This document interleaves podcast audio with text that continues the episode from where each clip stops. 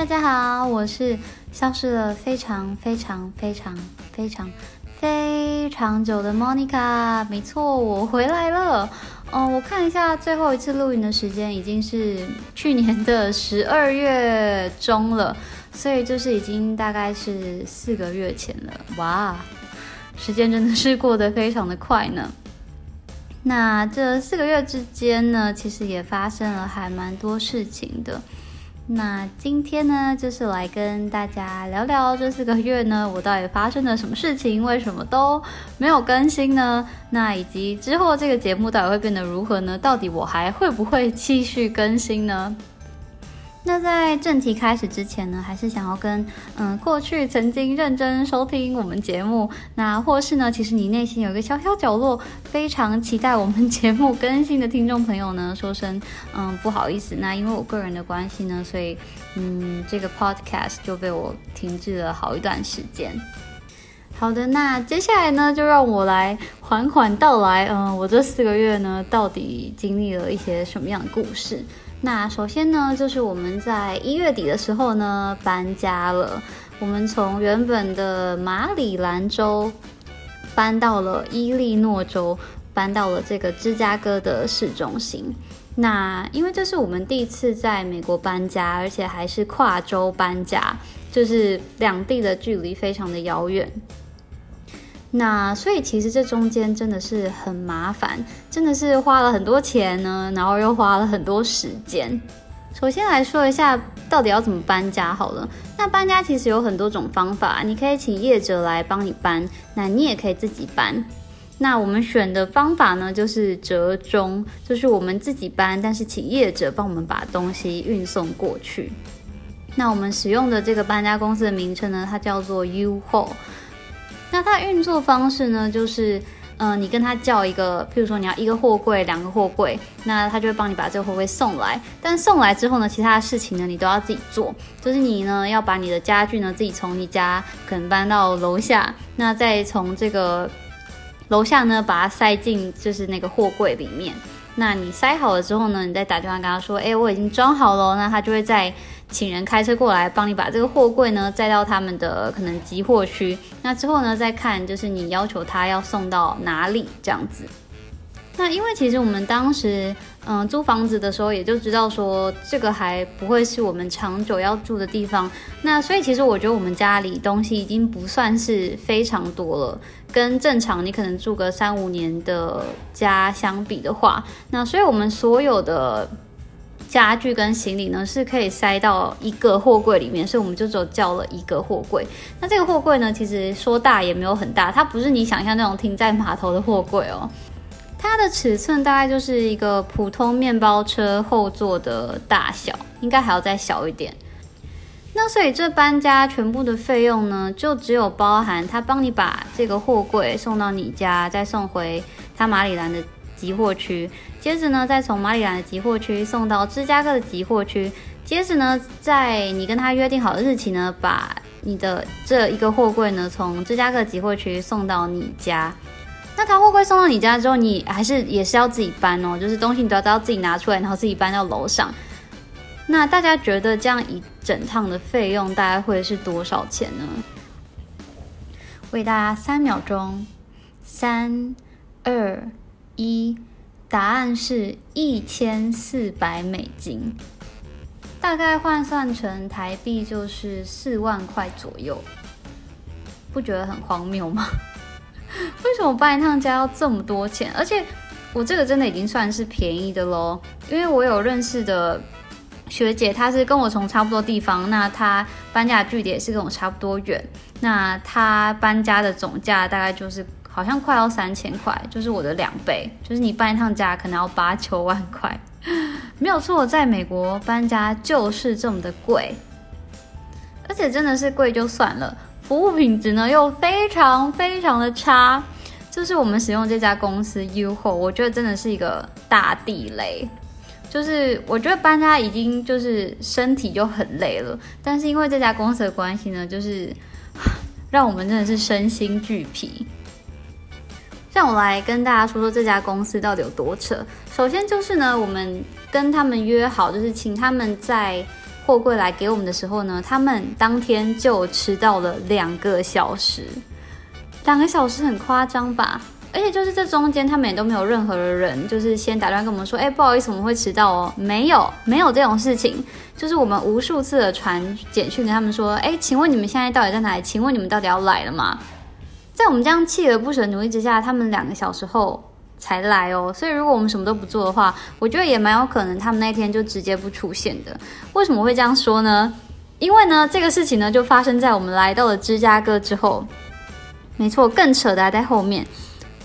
那就是我们到芝加哥之后呢，到了我们约定的那一天，他们应该要把货柜送到我们新家的位置，但是呢，没有一通电话，没有一封 email，他们当天就是人间蒸发。而且因为其实前一天晚上我就已经觉得很奇怪，因为他们事前都没有任何打电话跟我们在确认说哦我们的时间或是地址。那我们在他们的网站上留言，就是也没有人回复我们。那所以前一天晚上我就还蛮紧张的。我就赶快打电话给他们的客服，问说：“哎，请问你们明天确定是什么时间会到我们新家的位置吗？”那但是因为其实晚上的客服他也没有当下也没有办法直接跟白天就是运送货物的人联系，那所以他也只能就是跟我们说：“哦，大概他们平时都是从什么时段到什么时段会完成他们的工作任务。”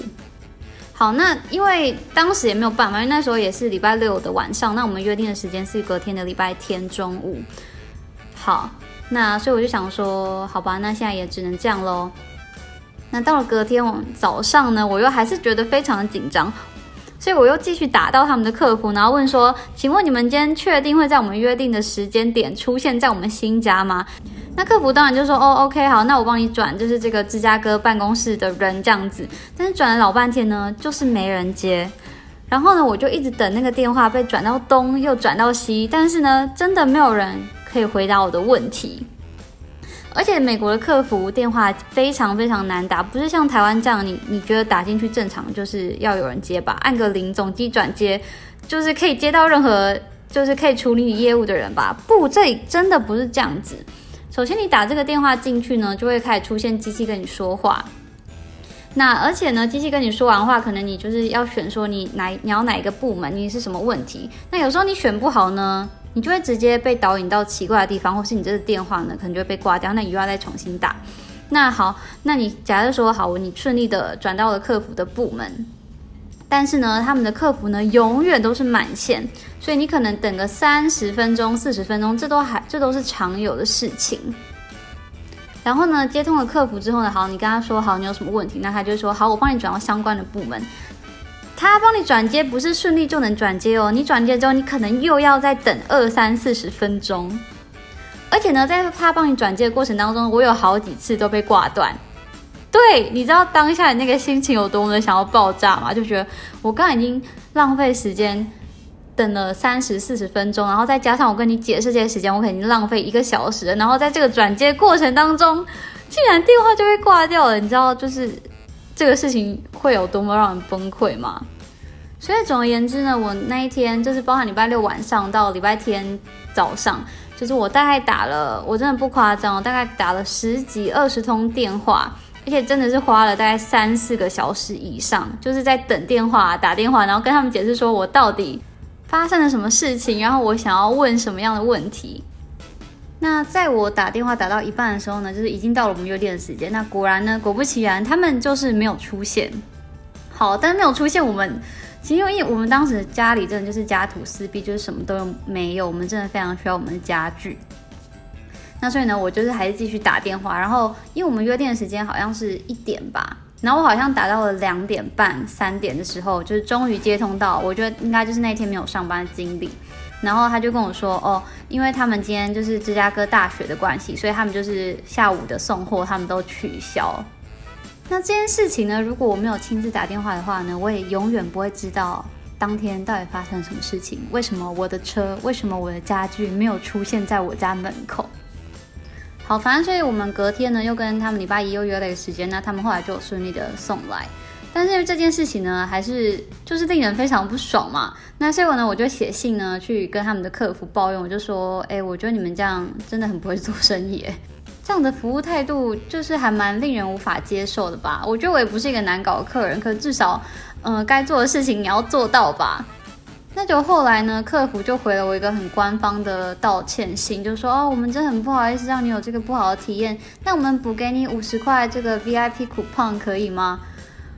我就是看了信之后就觉得更气，就觉得我此生都不会再使用你们家的服务了，不要送什么 coupon 给我。对，但是在我后来回信拒绝他之后呢，客服也就不想要再理我了，就这件事情呢就石沉大海。但每次想到这件事情呢，我还是觉得很气，就觉得说。这个国家到底发生什么事情？怎么会这样子呢？那搬家除了有搬家公司的问题之外呢，还有其他非常多麻烦的事情。譬如说呢，美国的这个电力公司呢，也是你自己要去签约的，就是它不是像台湾就是一家台电，反正就是你放了表之后，它就会开始跳嘛，并不是这样，就是你要自己去找看你的电力是要哪一间电力公司提供的。诶，即便你都是同一家公寓，可是你可能使用的是不同电力公司哦，是不是听起来很？蛮蛮难以想象的，但是美国就是这样子运作。那电力公司也是，就是他说好门是会开门的时间，但是你去到那的时候，哎，很奇妙的是门市就是没开哦。Why? You don't know. No one knows. 然后呢，你打客服呢，就是就是像我刚刚说的，就是他们的每一间公司的客服大概都是差不多烂。我目前打到我觉得好的客服只有亚马逊而已，其他客服就都是。首先，机器会跟你讲一大堆废话，然后接着呢，你就是要等三四十分钟，然后接下来呢，客服呢又会非常让你觉得你到底知道你在干嘛吗的这种感觉。那电力公司这个部分呢，其实主要是龙眼他在处理的，那他也就是被这个客服电话呢用到非常非常的火，而且他其实平时真的是一个不太会生气的人。然后他就是讲电话，真的是讲到我也我也感觉到他好像想要把手中的手机砸烂。然后他后来还说，就是在跟这个电力公司的电话搏斗的时候呢，他觉得他感受到那个愤怒，应该可以在他至今的人生当中排到前三名。我觉得尤其是对亚洲人来说，就是美国服务业的品质，你真的是不敢恭维啊。我前不久有因为就是台湾账户的问题，然后我就打电话到台湾的某间银行的客服，就是询问他们问题，然后就是不费一丝一毫吹灰之力就顺利接通到了客服，而且就是短时间之内呢就顺利解决了问题。我真的挂掉电话的时候，真的是我真的是心中充满了感恩跟赞叹，就觉得啊，原来打客服专线是一个那么美好的体验啊！好的，那聊完了我这个惨痛的搬家经验之后呢，接着来跟大家分享一下，就是我从搬来到现在大概三个月左右，嗯，觉得芝加哥到底是一个什么样的地方呢？那我们住的地方呢是在正市中心，靠稍微北边一点的地方。那是非常非常热闹的，从我们家走路大概十分钟左右就有商店街，就是一整条街都是，嗯，各大品牌啊，各大百货公司，非常人来人往的地方。那因为其实我在来芝加哥之前呢，就问过一些去过芝加哥的朋友说，哎，那你们觉得芝加哥怎么样啊？那其实大部分的人都蛮好评的，大家都会说，哦，芝加哥就是。春天、夏天的时候很漂亮啊，而且就是虽然是大城市，可是又不会像纽约这么拥挤，然后地铁呢也比纽约干净很多。那我来了之后呢，也的确是觉得如此。嗯，因为我之前去过纽约两次嘛，我们也做过纽约的介绍，我在九一那一集，如果你还没有听过的话呢，可以赶快回去听。那我觉得纽约对我来说是太拥挤了，然后就是也太脏了。那芝加哥是真的稍微有好一点，但是地铁真的也没有那么干净啦。如果要比地铁的话，我觉得那个马里兰跟 DC 就是他们两个是连在一起的，这地铁呢还是目前最干净的。呃，但是我觉得干净有干净的原因啦，就是我真的觉得跟芝加哥和纽约比起来的话，马里兰真的就是。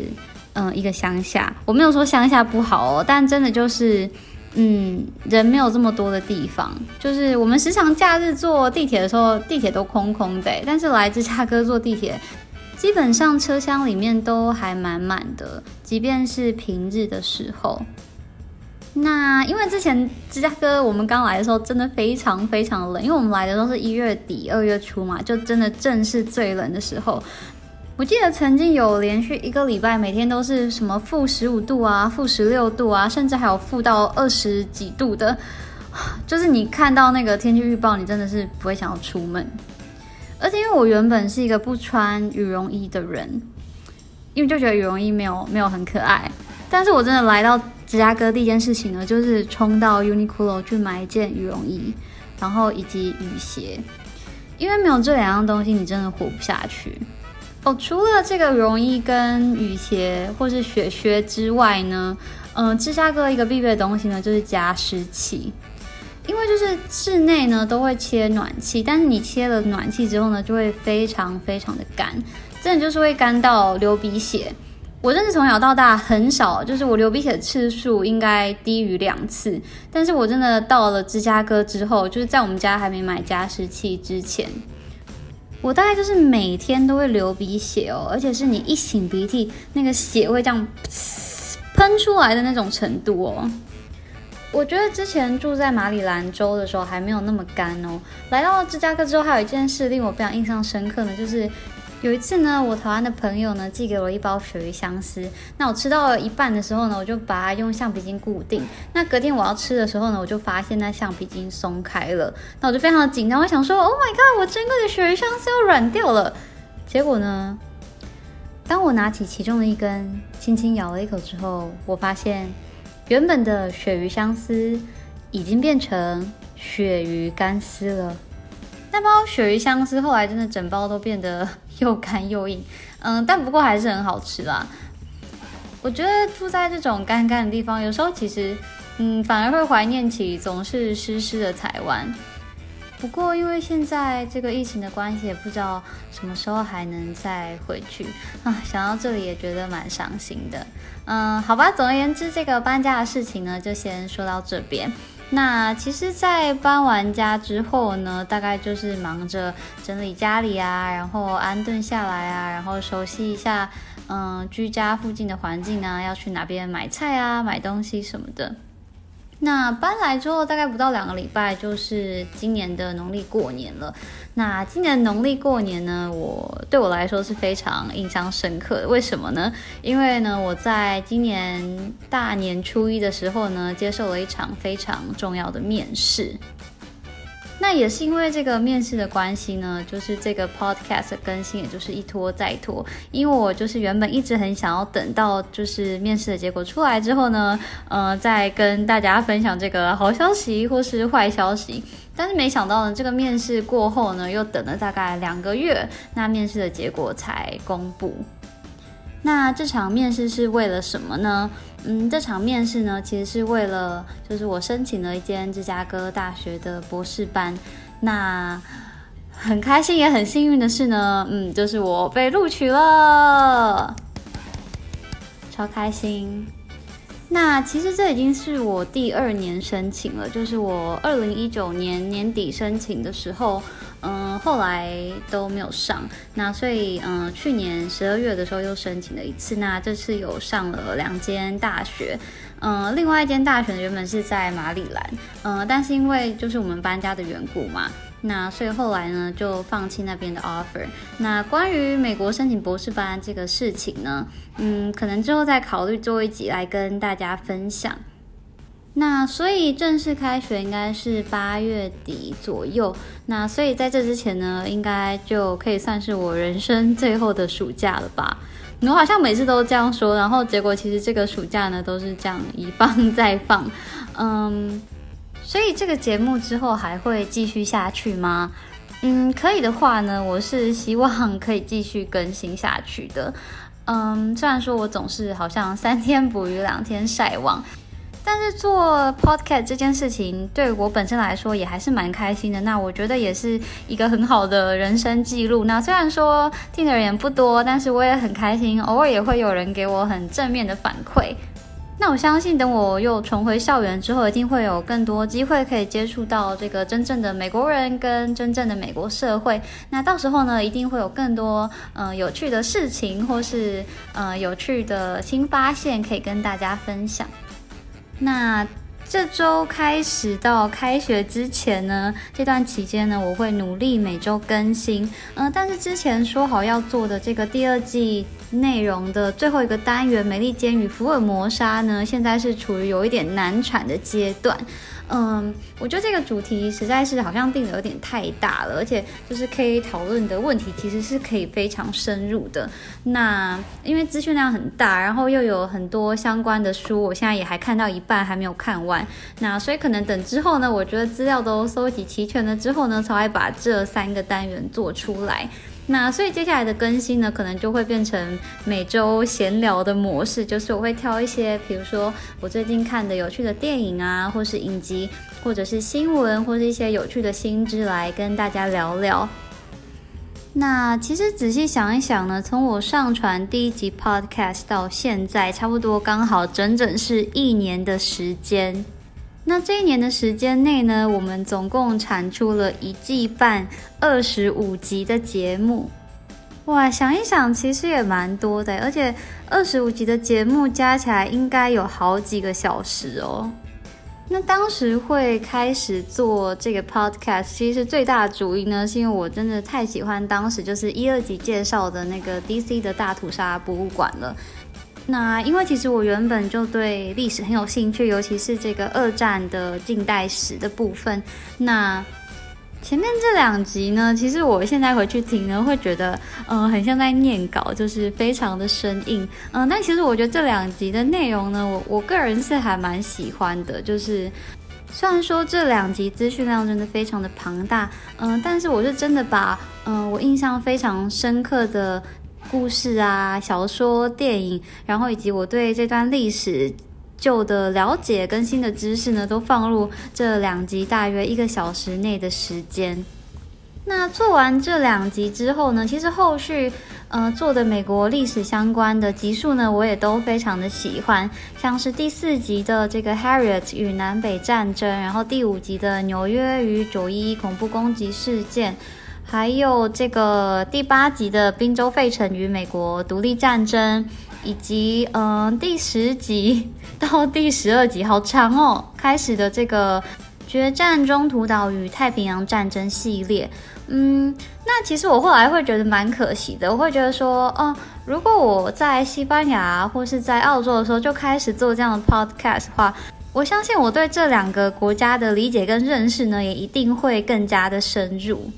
那第二季的时候呢，我们也做了从这个二十集到二十二集，连续三集的从电影看二十世纪开始的美国黑人民权运动哦，这三集收听的人数呢都蛮少的。嗯，我我我知道，可能大家比较不喜欢那么生硬的主题，嗯，但其实像这种历史的主题呢，我真的是花了很多心思去搜集资料，然后把它们整理成，嗯，我觉得可以跟这个电影配合的步调来介绍给大家。然后我觉得其实不只是外国的历史啊，像我们在第二季的时候有介绍过这个第十八集的，嗯，聊聊台湾吧，你从没听过的乌角病，嗯，这个其实我觉得也是很多台湾人没有接。接触过的历史，那我觉得呢，认识自己的历史对于身份认同来说是非常重要的。那我觉得台湾因为很复杂的历史关系，所以嗯，常常大家在讨论台湾人的身份认同的时候呢，都会感到嗯很疑惑、很彷徨，甚至有时候好像我们自己也搞不清楚，哎，嗯，我们到底算是什么人呢？这样子。甚至连现在有时候都会被戏称为台独分子的我呢，小时候呢都还是曾经有过，诶，觉得蒋公好像是一个很了不起的人，呃的懵懂无知的时候。所以之后呢，真的非常希望还有机会呢，可以跟大家好好的来一起梳理一下台湾史，那一起来聊聊我们到底是谁呢？好的，那今天差不多就跟大家叙旧到这边。明天开始呢，我会赶紧准备好说好的每周更新。那如果你对这个节目呢有任何的意见、任何的鼓励，呃，任何的心得的话呢，都欢迎你留言或私信给我，都会认真看、认真收听的。那么我是莫妮卡，我们就下集见喽，拜拜。